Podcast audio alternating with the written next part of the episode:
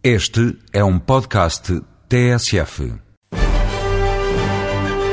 Ao longo dos anos, o cinema foi acumulando falhas no rigor histórico dos acontecimentos.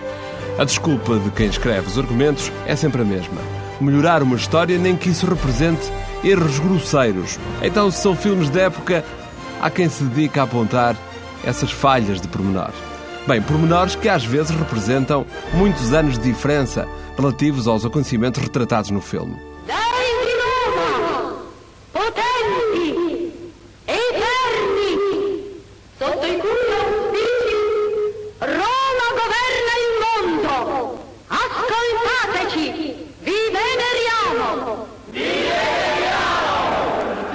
Estou a lembrar-me de um desses erros no filme Coavadis de 51 com Robert Taylor e Deborah Kerr. Há a célebre cena de Nero tocar harpa enquanto a cidade de Roma pega fogo. O cinema criou esse mito. Nem foi Nero que mandou incendiar Roma, nem sequer ele estava em Roma quando a cidade começou a arder.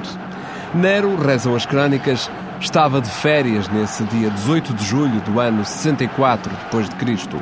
O que é certo é que essa grande produção de Hollywood ajudou a denegrir a imagem de Nero na história, que nesse filme é uma excelente interpretação de Peter Ustinov. Tu l'hai detto, Petronio. Quanto mi ama. Quanto davvero.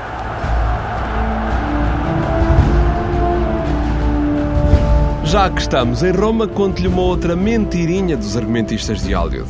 No filme Gladiador, que Ridley Scott realizou em 2000, o imperador Marco Aurélio é assassinado pelo filho.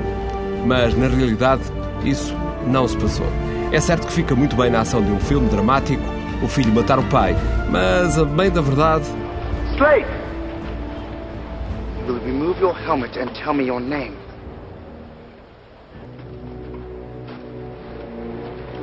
My name is Maximus Decimus Meridius, commander of the armies of the North, general of the Felix legions, loyal servant to the true emperor Marcus Aurelius, father to a murdered son, husband to a murdered wife, and I will have my vengeance in this life or the next.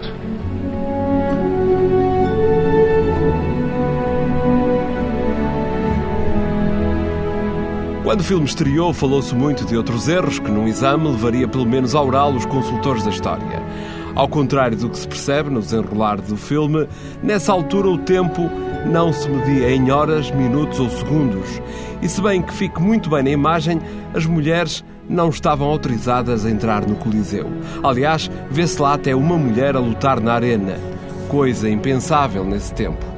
Certo, certo, e nisso os argumentistas não falharam, é que os gladiadores na Roma Antiga eram verdadeiras estrelas, comparáveis em fama aos atuais jogadores de futebol.